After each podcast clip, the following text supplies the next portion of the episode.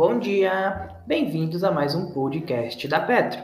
Hoje, dia 14 de nove de 2020, iniciaremos a nossa semana com o Radar da Petro e as notícias mais relevantes da Bolsa de Valores brasileira diariamente para você. Ser Educacional. No domingo, dia 13, a Ser Educacional comunicou por meio de um fato relevante que avançou nas negociações envolvendo os ativos do grupo Laureate Brasil. As negociações prevêem a aquisição de 100% da subsidiária brasileira do grupo Laureate. A rede internacional de universidades Laureate pela Ser Educacional. O valor da operação é de cerca de 4 bilhões. Por fim, o contrato ainda prevê que a laureate terá o direito de Go Shop, que poderá ser exercido até 13 de 10 de 2020, caso seu conselho de administração aprove uma transação mais vantajosa com o terceiro. Nessa hipótese, se conseguir uma oferta melhor, a SER terá preferência para cobrir. Por outro lado, se decidir não fazê-lo, a laureate poderá finalizar a transação pagando a ser a uma multa aproximadamente no valor de 180 milhões. Itaú.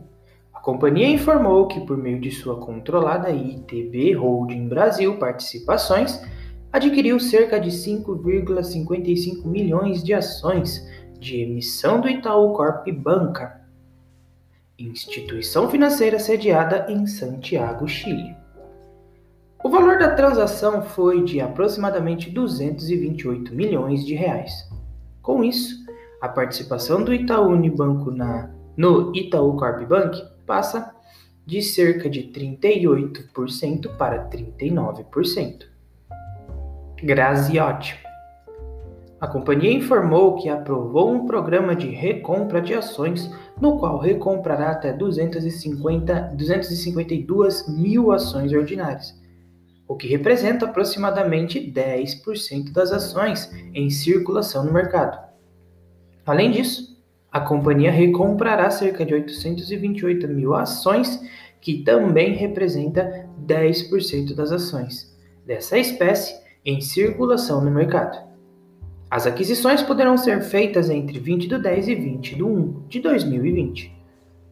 Localiza. A companhia informou que realizará o pagamento de JCP equivalente a 0,089 centavos por ação no dia 15 de 9 de 2020. O pagamento terá como base a posição acionária da companhia em 13 de 3 de 2020. CEMIG.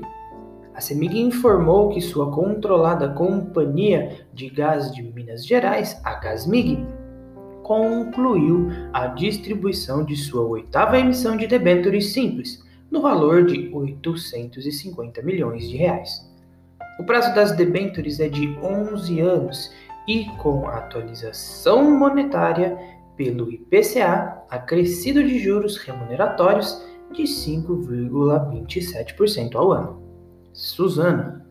A companhia informou que a oferta de bondes foi precificada por sua subsidiária integral, Suzano Áustria GmbH, com a emissão de títulos de dívida para a colocação no mercado internacional no valor principal de 750 milhões de dólares.